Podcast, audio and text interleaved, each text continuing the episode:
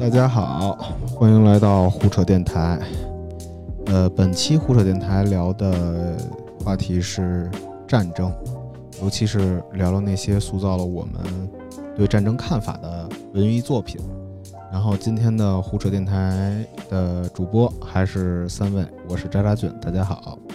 还有黄瓜汽水老师，大家好；木子彤老师，大家好。好，那我们现在开始。哎，咱们先聊聊小时候大家对战争的看法是什么样的？历史课本，对，打开讲讲。就是课本上的黑白照片儿。因为我们从小学历史，然后肯定最直观的就是抗日战争、南京大屠杀的那几张比较著名的照片儿。对，这是我就是让我想第一印象，我就会想到那个南京大屠杀的照片儿。嗯，童老师呢？我就很割裂，好像战争在我小时候是分两部分的，一部分是那个热兵器时代之前，一部分是热兵器时代之后，就可能古代的那个战争。在我心里就是非常浪漫传奇的，它可能就代表着那种唐传奇里面的那个呃英雄侠客，那个名将功成那些事情就很浪漫。我当时对这些是充满了那个期许和想象的。但是热兵器的战争就是让我很害怕。小时候每次一看到类似的照片呀或者视频啊，我都会躲开，就是从生理上就有一种不适吧。挺恐惧的，对。呃，我跟二位其实可能略有不同。就小时候，我觉得我对战争的感情，呃，感觉是挺浪漫的。就那会儿就觉得，因为就觉得马哥过世是大豪情，然后男儿梦想就应该是这个这个风狼居胥这种感觉。然后像我上的学是从小到大都是军事化管理，然后还有军队背景。然后，所以我们那个从小踢正步，然后每天看的不是动画片，就是地雷战、地道战、英雄儿女，以及一系列。再加上我爸本身呢，他对历史，尤其是战争历史特别感兴趣。然后我一直觉得，就是嗯，碰碰见战争、建功立业或者成为烈士是这个英雄梦想吧。但是小时候是这种比较幼稚、比较浪漫的想法。那会儿，那会儿看那个。二战的节目什么的，就会觉得哇，我怎么没生在那个时代？就甚至会有这种想法。嗯，我跟赵老师是反的，就是我爸看那些 打仗的电影，就会让我 产生一些逆反情绪。为什么？我我们的父辈可能都对二战那那段时间的历史都比较感兴趣嘛。嗯。然后他又是一个京苏老京苏了，然后我觉得他可能也想的是，他怎么没 生在那个时候去打仗，或者说他怎么没有生在。红军，苏联红军里面成为其中的一员，然后去接受 斯大林的检阅。我觉得他每一天都在梦想这些东西，然后我就特烦他，因为我们家也是对，因为我跟我爸关系不好，然后他老说我，所以他就他就觉得我看的东西都是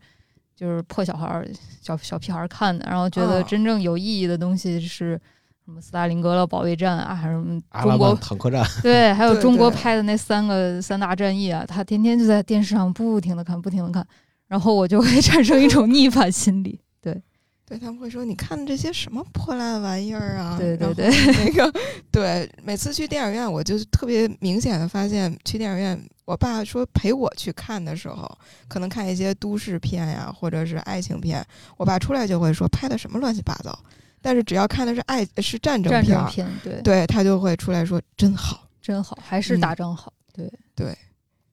呃，但是我其实就一开始小时候跟大家长辈里想象中那样差不多，但是后来我就慢慢的也也会有转变。我是看了，就小时候就看电影就觉得哇，这事儿太酷了，太帅了，烟火效果呀，战争片的什么之类。但是后来越看，就对战争可能就有一个转变。我说不清是什么时候我会我不觉得战争浪漫了，但是我我记得有很多电影塑造了我这种想法吧，可能是有一个电影是叫《我们的父辈》，那个其实是最近拍的，德国拍的一个，然后当时他讲的是纳粹德国时期，然后五个年轻人的故事，然后战争让一对双胞胎的弟弟死了，嗯，然后让一个女的自杀了。然后相当于原来那些特别好的朋友们都因为战争而走散了。然后包括这些，当时看的时候，其实我已经很大了。我看的时候就投射到自己身上，就是假如有战争的话，那我我会不会就是一将功成万骨枯里的那个枯了？对，有了更多的思考。对对对，大家有没有就是印象特别深的战争艺术作品，对你们认识战争有一定的改变？呃，不是改变，塑造呢？就我本身就很讨厌战争片嘛，就是能不看我就不看，所以我看的就很少。但是有一部就给我印象非常深刻，它可能也不能算是完全意义上的战争片吧，因为它没有太多的什么枪与炮的那种战争镜头，但它是战争时期的事儿，嗯，就是姜文的那个《鬼子来了》。哦，嗯嗯，对，大家肯定都知道，这封神之作可以说是。对，嗯。给给可能还没有接触到的人大概说一下讲什么事儿，就是说有一个那个，嗯，应该算敌后吧那个区域，呃呃，有一天有人那个送来了两个日本鬼子给那个村民说你们把他看守一下，然后给姜文了，哎对，就给了姜文手里，姜文是一个朴实的那个庄稼汉，对庄稼汉，他就接收了这个人。接收了这两个日本人之后，他们在看守的过程中就跟这个日本人产生了一些互动。后来他们这个村儿等于是被占领了，日军来了。日军来了之后，这两个被他们看守的日本人，那就怎么说呢？找到了这个求生的机会，然后中间就发生了一系列乱七八糟的事儿吧。最后的结局呢，就是这个姜文。他们村子整个就被这个日军都屠戮了，然后姜文这个人呢，就非常的，他本来是那种带有小农民的那种非常朴素的对人与人之间最最朴素的那种啊信任信任与好感吧。他没有把日本人看作太过恶魔的东西，他其实对他所看守的两个日本人还是非常有人道主义精神的。但在最后，他的所有的亲人都死在了这场灾难里，然后他变得非常痛恨。想去杀掉这些作恶的日本人，但是那个时候日本人投降了，在难民营里，相当于被关押起来，受到保护。他试图去杀掉这些人的时候，却受到了这个我们自己国家的军人的阻挠，然后他很痛苦，最后他死去了。嗯嗯，当时您看这个时候，您会怎么觉得？我是觉得战争这个东西，它就会让人。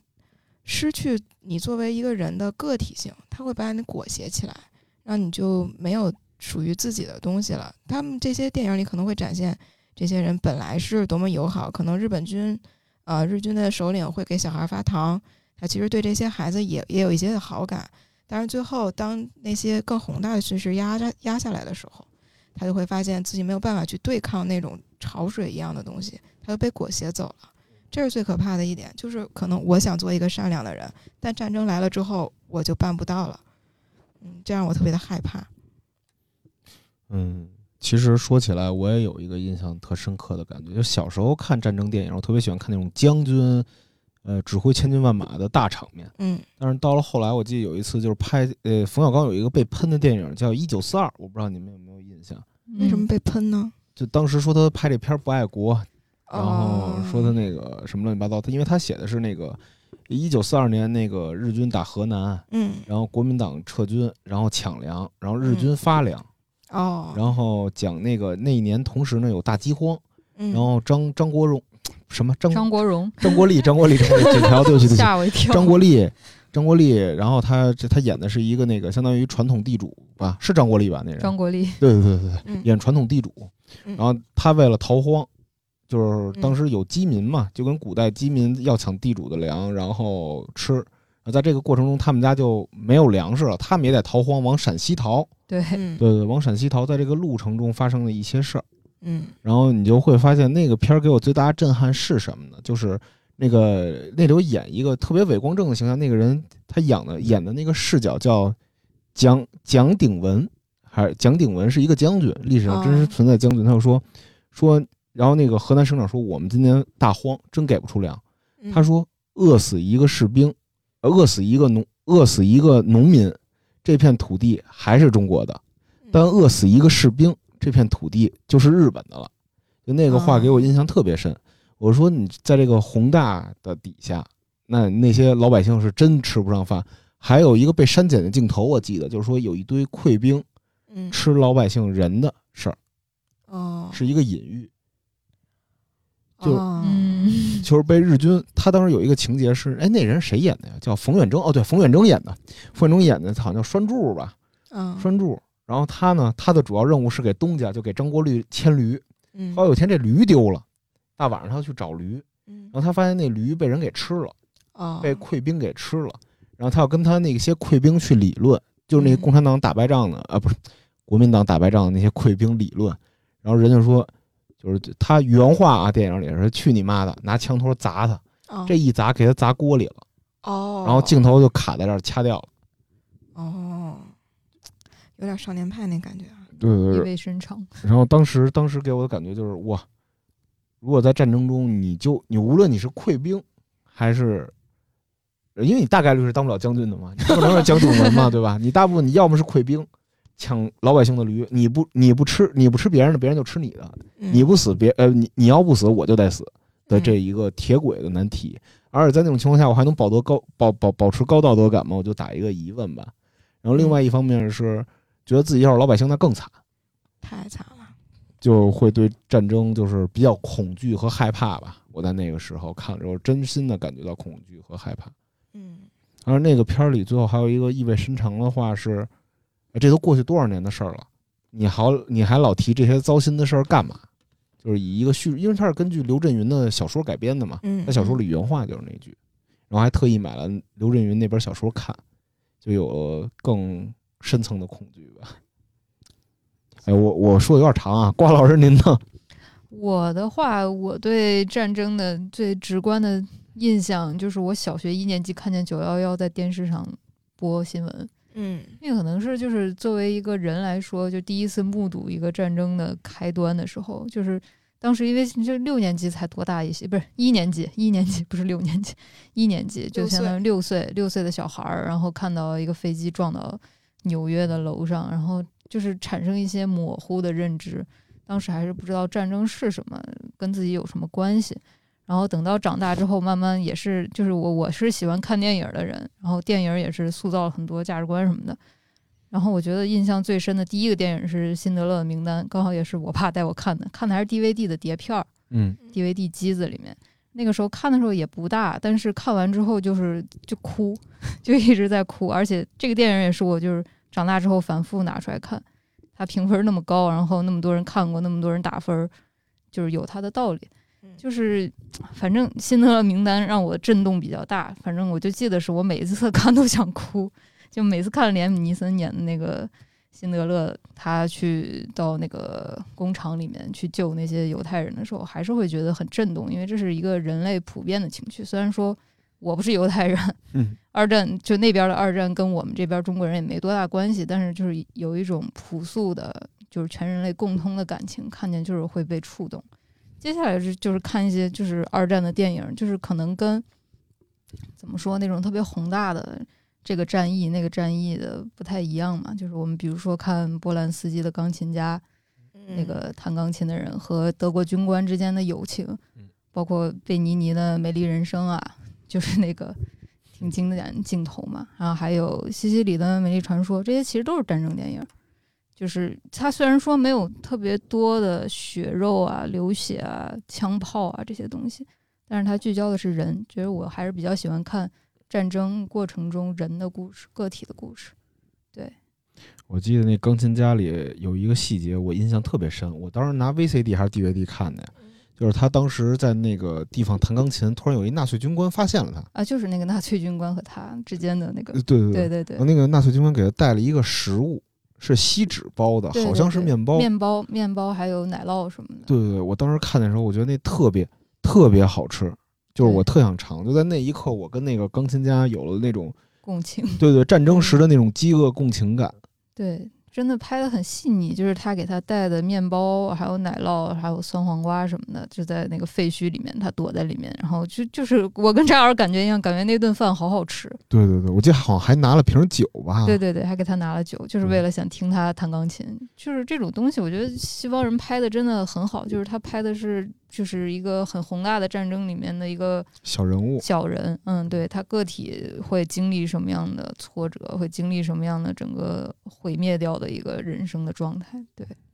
包括比较大的镜头，就是他其实二战是电影怎么说呢，就是父辈电影的一个主题吧，他们挺爱拍二战的，不管是斯皮尔伯格还是其他的导演。二战永远是一个用不完的一个素材库，永恒话题。对，就包括《赎罪》，《赎罪》这个电影其实讲的就是二战里面的一对情侣的故事，就是男男主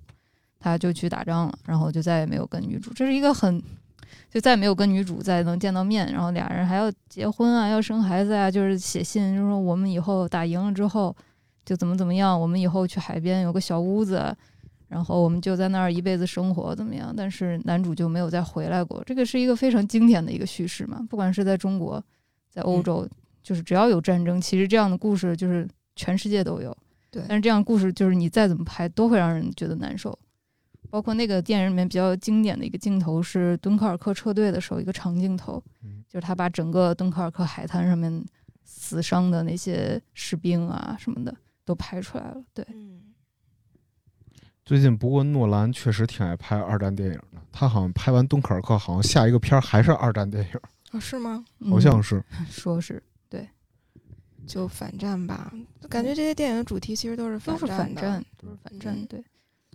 那那大家看没看见过？就是最不喜欢的一类战争片是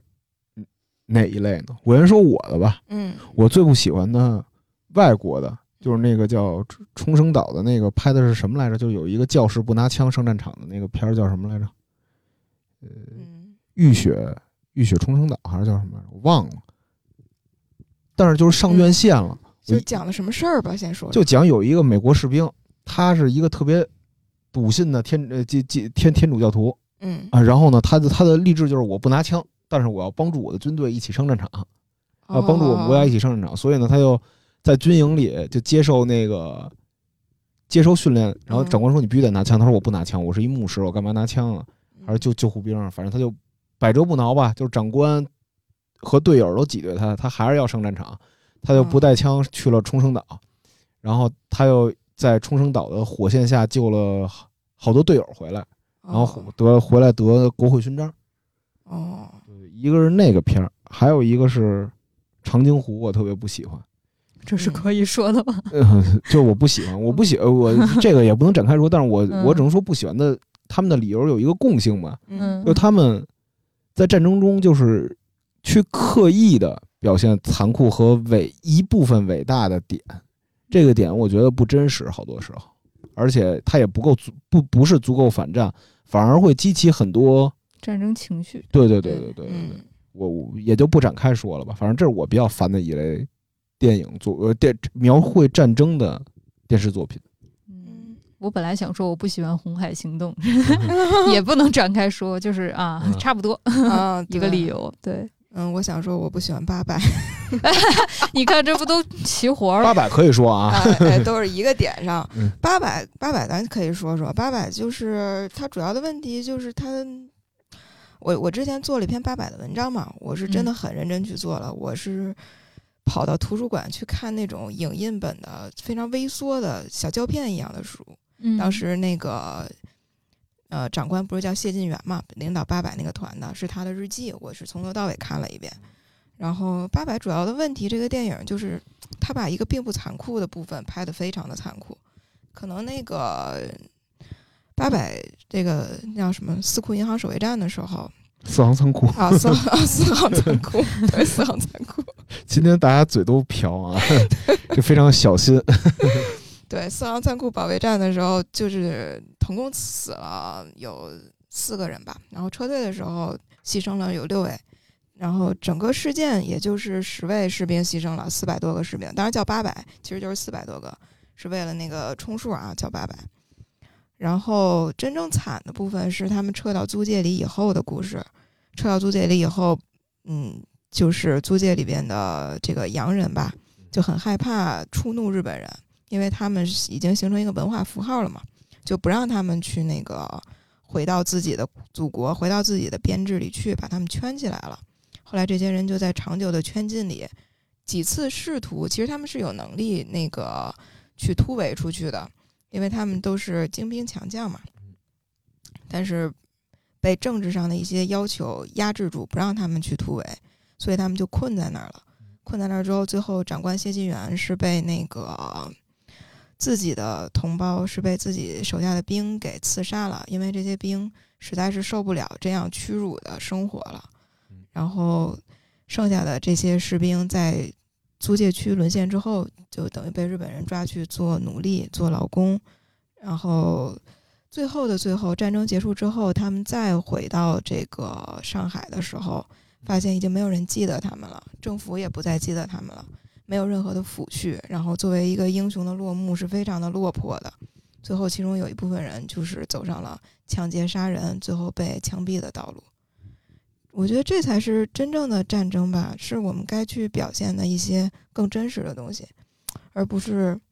那些一时一刻的热血上头的部分。嗯嗯，对。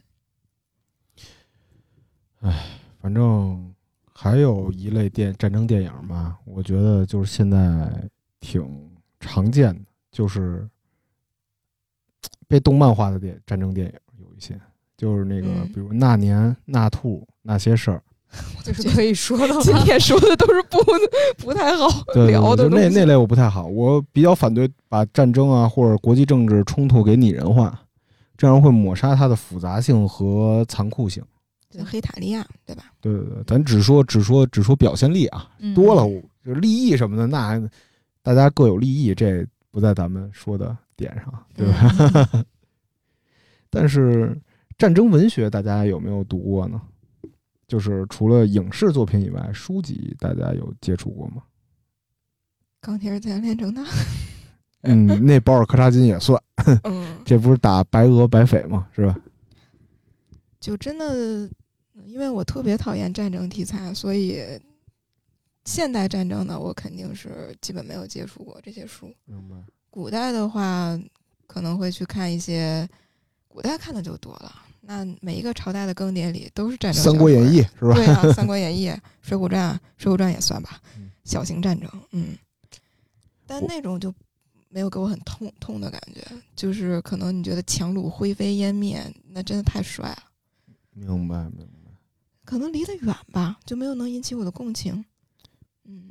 瓜瓜老师呢？别问我了。好嘞，那 那就我就单向输出吧。对，就是我我看的战争书籍比较多，就有一个围绕一个作家，还有一系列文学，呃，俄罗斯文学可能看多一点，比如阿列克谢耶维奇描述阿富汗战争的新皮娃娃兵，嗯。这个名字特别有意思，它是描述的是，就是它统一讲的是采访了经历过阿富汗战争的所有的呃很多什么所有很多的俄罗斯人呃前苏联公嗯民，他们当时战争里有因为呃前苏联招兵嘛，然后十六很多十六、十七、十八的小孩儿就直接上战场了，嗯所以他们被称为娃娃兵。那新皮是什么意思呢？就是说他们去为了国家，哎，去阿富汗打仗的时候，就就被称为娃娃兵。他战死了之后，他会装在一个新皮盒里，就新是那个就类似于铁那种金属物质嘛，装在这个盒里，再嗯再运回国。嗯然后，所以这个书的名字就是非常充满着战争死亡的寓意，然后里头的故事也非常的悲惨。就比如说，他们一直在追问的是，我们这场战争到底为了什么？嗯，就是我为了什么而战？卫国战争，我为了国家而战。那这场战争，我们又是为了什么？就是一直在他在拷问这些人，在拷问自己，也在拷问拷拷问上一个时代的领导人吧。我觉得，嗯然后颇跟现在的乌克兰有一种对照。乌克兰战争有一种对照。然后还有一类书籍作品，就是我我看了很多战争的回忆录，是一些比较私人的，就比如说有的是士兵，有的是将军，然后他们可能苏德战场呢，我看的比较多，他们聊就说，哎，那些苏联人怎么用残酷的杀了他们的朋友，他们又如何残酷的杀了苏联人，来回来去讲这个故事，或者是书中有不乏，比如说这个人给他烧死了，然后他又给他给他穿刺弓了，就是拿一根木棍儿从上往下。的一种刑法，就是在很多游戏作品里都常见的这种，嗯，就非常的残酷。然后包括战争里那些人有多少人成为寡妇，然后有些士兵担心自己被绿了，这些嗯点、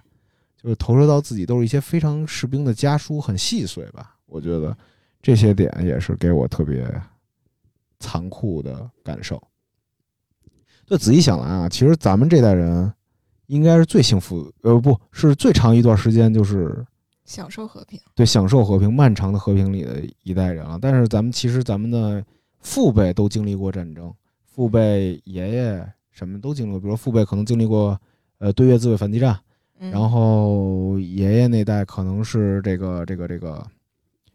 抗日战争、解放战争，嗯，然后印呃印度边境冲突啊、中苏边境冲突这些，就大家身边有没有经历过战争的人呢？他们是如何描述战争的？嗯，我说呃，您您先来，关老师。我我在那个我有一个好朋友，他在德国定居，然后我找他玩的时候，她的男朋友是叙利亚难民，哦，然后这个男孩儿非常的可爱，人特别好，英语也说的特别溜，然后就是招待我，就是招待了一个月，然后我也跟他成为了很好的朋友。然后他也是因为政治避难，就是难民嘛，然后移民到德国去的。然后他平时会给我们讲一些他，因为他跟我应该差不多大，比我小两岁，就是他们当时经历的一些比较残酷的画面，比如说他们一家人逃难，就是后面 就是枪火啊、炮啊，就是在打。他说子弹就从他耳朵边儿擦着就过去了，嗯，然后他的耳朵就这儿破了个皮儿，就是有点流血，但是没有打到他的脑袋上。然后他就跟我说，如果一旦打到他的脑袋上，或者他有个妹妹，就打到他妹妹脑袋上，他们一家人应该就是逃跑的路上就死掉了，就可能都没有机会去从希腊那边登陆，就是 不是登陆，就是 从希腊那边然后上岸，嗯。上岸，然后进入德国什么的避难。然后包括他说他有一次在街头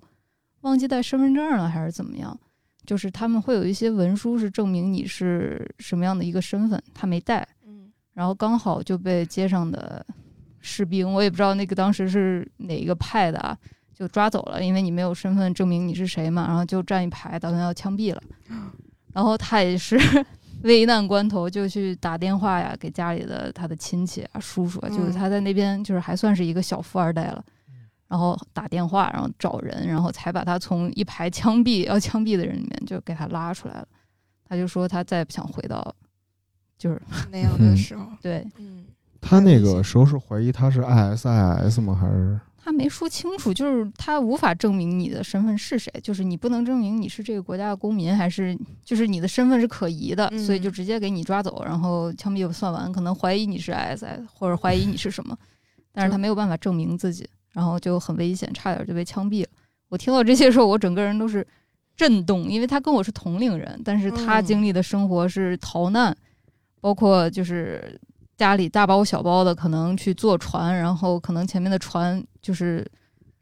倒了或者淹了，然后嗯好多人的那个行李还有孩子什么都掉在那个海里，然后大家就游啊游啊，就说了很多很多故事，然后就是觉得特别的魔幻。嗯，对咱咱们的上岸是考公，他们上岸是真上岸，真上岸。太难了，这个上岸，他也挺复杂的。他说他特别想回家，但是他回不去了。他未来可能就是在欧洲各个国家，然后就是看哪儿能接收他，就是让他能永居下来，然后他就成为这个国家的新公民。但是他自己的国家，他可能就很难再回去了。对好令人难过呀！我想起来，就是我爷爷那一辈儿，他们是经历过战争的嘛。爷爷本身是参过军的，当时是那个跟日军是做过战的。但是他参军，嗯、他很不爱跟我讲战争时候的事儿。嗯、我从小是跟我爷爷一块儿生活，所以我们也会有一些交谈。他会讲的最多的是他为什么去参军。他去参军的时候其实很小，就是娃娃兵。十六七岁都不到的那个年龄，他是当时跟我讲说，等于他父亲就是本来家境不错，但后来赌博，然后把家境败落掉了，妈妈就改嫁，然后妹妹就成了童养媳，她带着自己的弟弟就流浪，流浪的时候就是什么吃观音土啊，然后那个喝盐水充饥啊，这些都是非常平常的事儿。有一天说在那个寺庙里，每天寺庙关门的时候，他们会那个呃潜伏在寺庙里等着，就为了那个香炉，因为那香炉里边儿那个白天烧香嘛，会有那个余温，他们就为了蜷缩在那个香炉里面取暖。然后就一天在寺庙里的时候，就遇到了来征兵的人，然后突然觉得这样可能还能活下去吧，跟着人家去当兵，然后喂了一口吃的就走了，就去当了兵。当兵的时候，他跟我提到过两次，就是跟死神擦肩而过吧，就是一次是直接一枪就是过去，小腿肚上的肉就没了嗯，后来就那个好在是有战友把他抬下去了。另外一次就是像电影里一样，说是胸前藏了两枚大钱儿，这个时候一枚子弹过来，正好打打到胸口上，大钱儿给打凹了，但是人没事儿。嗯，后来抗日战争结束以后，我爷爷等于就退伍了，他特别不愿意讲那些事儿，但是战争遗留下来的，在他身上特别明显的一点是，他就耳背了，整个人到晚年你不跟他大吼大叫，基本上听不见说话的。我家里人经历过战争的有两件事儿吧。嗯呃，第一件事儿离我最近的是我父亲，就我父亲他们那个，呃，当时他是呃在浙江宁波当兵，是航四师的，嗯然后是无线电兵嘛。然后当时中苏关系紧张，然后呢，他们就在那儿，哎，看守。他当时说晚上他睡觉的时候，他们都在抱着冲锋枪就在底下搁着，他特别忐忑，好几天睡不着觉。嗯，我说当时还有说，呃，因为当时好像是苏军舰队在他们那附近游弋还是怎么着啊？反正就是说要弄什么敢死队，如果我打来了，就得有敢死队守着守在这儿。嗯，我爸是其中一个，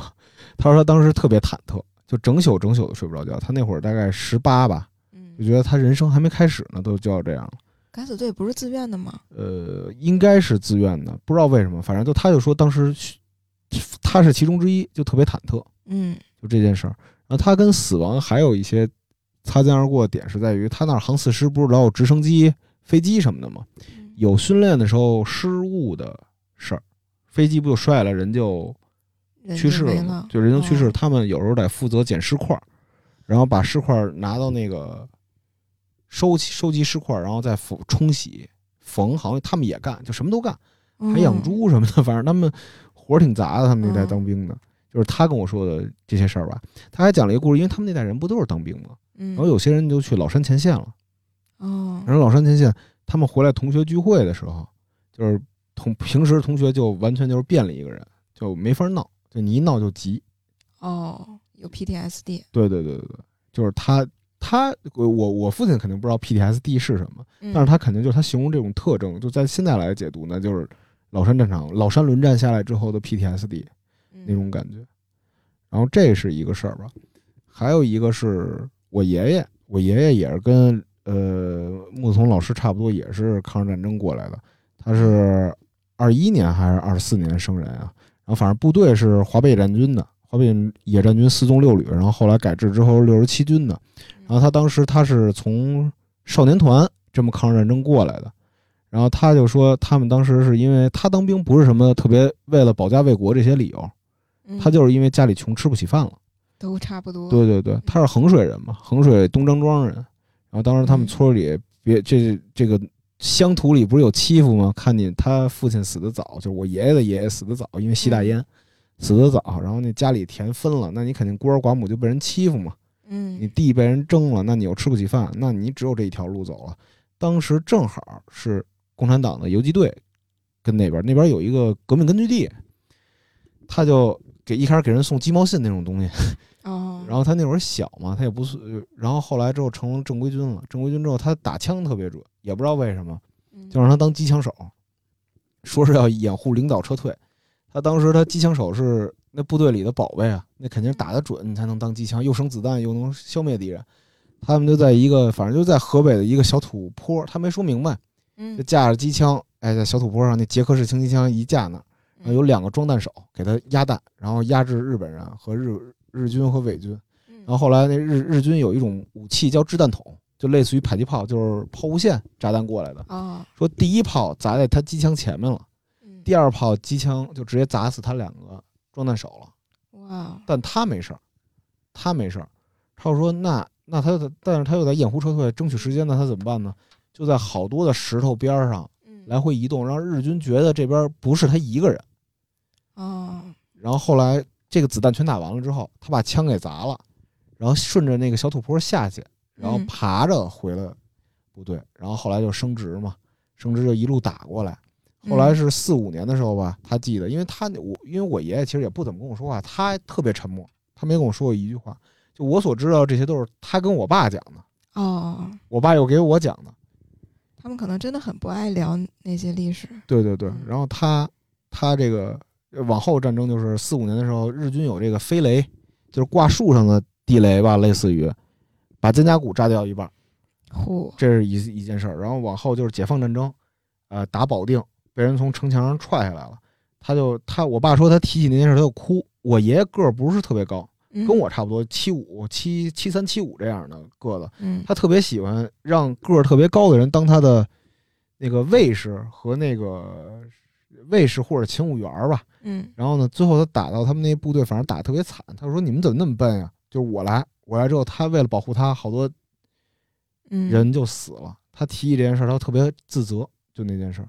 哦然后他又记得打保定的时候特别自责。然后最后他打城墙的时候，他当时应该已经是营长了吧？嗯他非得身先士卒，因为他其实是没文化的嘛。嗯从城墙上被人踹下来了，然后弄了一内脏下垂，这是他的战争的故事。然后后来就是，呃，他的那些本儿上就记载着他这些吧。然后我爸就说说他回忆起这些事儿来，就跟跟我爸讲说他，我爸回忆他的童年特别不快乐，就说嗯老无端发火，嗯或者是就是总得找个理由打你一顿，嗯就是这种情况。所以就是我我父亲就是叙述就是这种情况下就是战争让心理变态了，然后导致我父亲有一个不快乐的童年嘛，这两件事儿。嗯，就感觉这都是非常典型的一些叙事，我们所遇到的。对对对，还有一个额外的就是我们家的事儿，就是嗯当时北京有一个日本农具博览会，在六几年还是几几年啊？就他反正带着我爸去，我爸是长子嘛，嗯他要看那日本的高耀旗又飘在那个农展馆的时候，他就站了特别久。然后后来进去之后，他发现日本农具特别先进。他跟我爸说、说，革命之后，呃，就是说打完仗之后，没想到人家还这么厉害。哦就那句话是我父亲记得特别深，然后又传给我的。就我想象那个画面还挺有意思的。好好唏嘘啊，这个场面想起来。嗯对对对，所以就是，反正我对战争，我个人是从小时候不懂的时候是狂热，觉得特别酷，到现在就特别的抵触，就感觉战争来了之后啥也没了，还啥北京户口、北京房，啥都不是了，你就是一介草民，在那个情况下，对，感觉小时候就觉得自己是宇宙的中心，然后所以任何战争里的事儿，那我肯定就是将军那一方的。然后越长大越发现自己好渺小，明白自己到底是个什么身份了。嗯对但是咱们再说回来，咱们最近身边事儿吧，嗯就其实最近身边最长最大的新闻都延续一个多礼拜了吧，就是乌克兰事件，在简中网络里大家也一直讨论嘛。嗯，你们观察到这届网民对战争的看法看法有什么特点了吗？如果总结成一个关键词，大家觉得是啥呢？我觉得是割裂，嗯，割裂来展开讲讲啊，瓜老师。就是呃很明显嘛，就是有一部分人就是比较反战，就是觉得战争不论是什么出发点，就战争是对平民造成很大伤害的，嗯对。然后还有一部分人就是我们能看到的比较多的，就是比较支持俄罗斯的，可能可能你就要一提到乌克兰这个事儿，他就会问你，那你站哪边儿？就强迫嗯你表态站队，然后说反战不反美，什么什么什么是吧？对对对，啊心里都有鬼。对，心里都有嗯鬼，就是就吵架，就是让我嗯感觉到最明显的就是割裂和吵架，好像一定要站一个队，就是你到底支持哪一边儿，你到底觉得这个战争是正义的还是不正义的？对，一定要给一个答案。对，对就给我感觉就是亢奋，我感觉就是有一波人好像平静太久了一样，终于找到了一个值得亢奋的点，所以就极端的亢奋。然后之前写文章的时候，也会有那个人在底下评论我说什么 屁股歪了，然后啊什么什么对这一类的。我真的好想回他，就是别用别老用屁股去思考好吗就？是感觉一个就很多百姓可能正在受苦的时候，我们网友正在关心的是屁股在坐坐哪边儿。对对对对对，就有一种，哎，怎么说？别人家在发生那么凄惨的事情，你们却如此的亢奋，我觉得很奇怪。给我印象比较深的就是微博上面有一些新闻图片儿，他也没有说什么文案，就只是发了一下乌克兰现在民众现在是一个什么样的状态，就是他们抱着猫，给我印象很深，还有拿着鱼缸的，然后提着那个航空箱的那个里面有猫有狗啊什么的，那种感觉感觉非常的难受，很痛苦。就如果想到战争落到自己的头上的时候，我是不是也得抱着我的猫，然后居无定所，或者去防空洞里面，不知道明天会会不会活着？那种感觉嗯比较比较容易能共情吧。我觉得其实就这几个点有一个特别尴尬的事儿吧，就是其实现在大家就是还是维持在就是谁是谁是我们的敌人，谁是我们的朋友，这是嗯我们首要分析的问题。然后就是大家因为这事儿离大家太远了，大家还是强调一些屁股的问题，屁股问题，屁股问题。嗯然后呢，还有一些叙事里，比如说那个，哎，祖国祖祖什么阿忠哥哥上午打说赶紧趁此时期打台湾，我给你刷火箭，就是我觉得这些叙事就是完全把战争当做儿戏吧，太就是幼稚。嗯，对就那个之前那个古人不都说吗？兵者大凶也，就现在完全没有那种感觉了。嗯然后，但是要给我一个想法的话，我觉得，嗯，最大的一个特征，我觉得可能是社达吧。对，社达就是是就是有一些朋友说说，呃，在网民不是朋友啊，网民谁是我朋友？他说 谁是你朋友？谁是你对对对，他说他们大家说的就是，呃，小国不要作妖，弱国就别跟大国吵架。就好像活该。嗯对对对对，对就是你们被打只怪自己无能，还不如投降啊！你们都是这个，就原来你们都是前苏联，不如都回这个大哥哥的怀抱。对，齐泽克好像说，就是俄罗斯对乌克兰就是一种强奸嘛，就是它其嗯实是一种蛮有性别语境的，一个老大哥在强奸一个乌克兰美女，嗯 就是那种感觉，就是用强权。就是这，但是齐泽克说了，跟我没关系。但但其实呃，其实这这个还需要大家就是了解一下这个俄苏问题，就是俄苏他们是两个独立的国家的这个前提，但是大家不把他们当做一个独立的国家。我现在嗯看大家这个社达言论，就觉得你强你就可以无限扩张，你弱就该被挨打，这就让我想起了那个那个五四运动的时候那巴黎和谈一样。嗯中国明明在声张自己在胶东半岛的权利啊，声张自己的领土问题的这些点，但是没有人听你的呀。但就是在这个时候，为什么大家会跟帝国主就中国还不是帝国主义国家，中国是一个正常的国家，但却有这么一批帝国主义的的人，呃，帝国主义的公民而感到特别的奇怪吧？就难道你弱就可以被打吗？那你要在这个要投射在社会中，难道你弱就得被人抢钱吗？那完全是不可理喻的事儿吧？我觉得。就是大家很容易就带入到了强势的那一方。就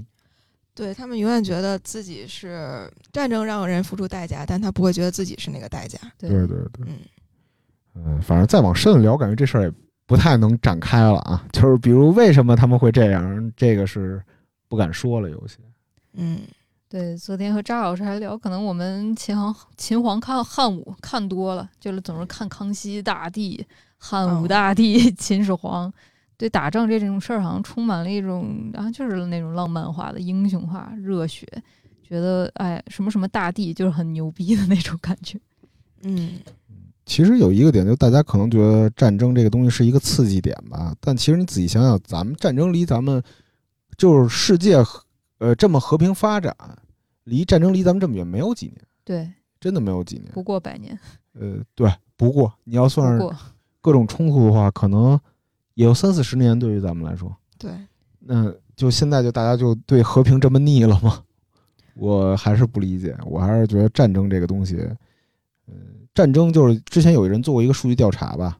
说现在是就有一个政治学家说现在属于漫长的和平，嗯然后以至于一百五十多年，一百五近一百五十年就已经这个战争的频率就已经很嗯很下降了。很多人觉得这个这怎么可能呢？这个是肯定要有大事儿发生。但我还是相信，其就是人类还是会有更多的智慧去避免这种冲突吧。我觉得，而且小时候大家咱们长大的时候，呃，伴随的是全球化的理念、地球村的理念，这些理念是不会过时的。对，我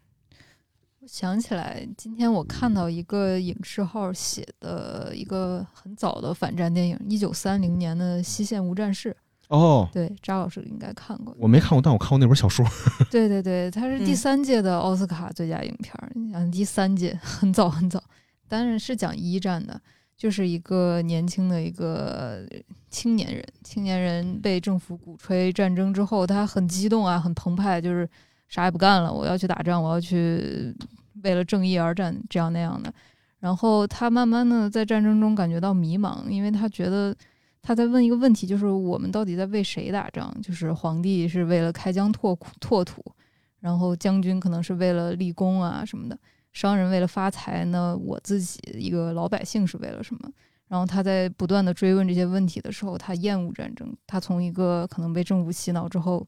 就好战分子，对好战分子，他是主动去打仗的，然后到他就是很厌恶，然后直到这个故事的结局，最后他在战壕里面看到了一只蝴蝶，然后这个小男这个男孩儿想上手去摸一下那个蝴蝶，然后刚好敌人的子弹打到他了，他死了，在和平到来前夕他死了，所以他这个是一个很早很早的反战电影，我觉得大家都可以看看。大家别觉得和平太漫长，战争才是人类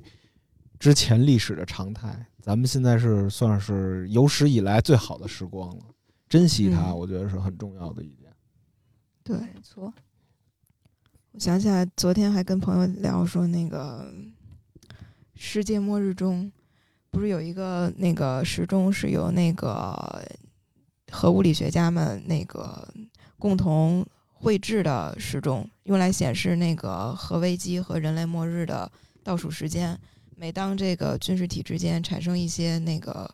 比较严重的摩擦，他们就会把时针往午夜，也就是人类毁灭那个时间倒拨一下。然后今年的话，我我就是那天跟朋友说，可能发布早了，就是呃，今年好像是一月吧，还是去年十二月发布的今年的这个时钟，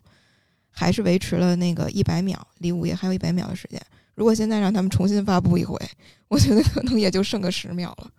对，挺震撼。就特别戏剧化的是，他们俄乌打仗这个事儿发生在我做早报那一周。就是它特别魔幻的是，就是在我做早报的前一天，世界和平，什么事儿都没有。就是一些新闻可能是阿里怎么样了，然后京东怎么样了，然后腾讯怎么样了，还在做这些东西。等到第二天一睡醒，发现打仗了。对对，就是虽然我们根本就谈不上做记者啊什么的，就是根本谈不上跟前线战地记者去比，但是就是你就身处在这个新闻前线的时候，感觉还是非常的触动，很震撼，就是感觉这个东西怎么这么快就来，来的这么凶猛。对就是千万别觉得战争浪漫，战争其实很残酷。我们希望世界和平吧，虽然很宏大，但是也是一个非常出于自身的考虑。对，其实抛开屁股问题，大家都是一个人类嘛，人类都是共同体，这是我们从小到大接受的教育，他们没有办法改变。嗯，对，如果你们对战争觉得非常的亢奋的话，不如去看看今天我们聊过的一些影片啊。对，嗯，给大家提供了一个片单，相当于看完之后，相信能对战争有一些新的思考吧。嗯好，谢谢大家。好，本期胡扯电台就到此为止了，大家再见。拜拜拜。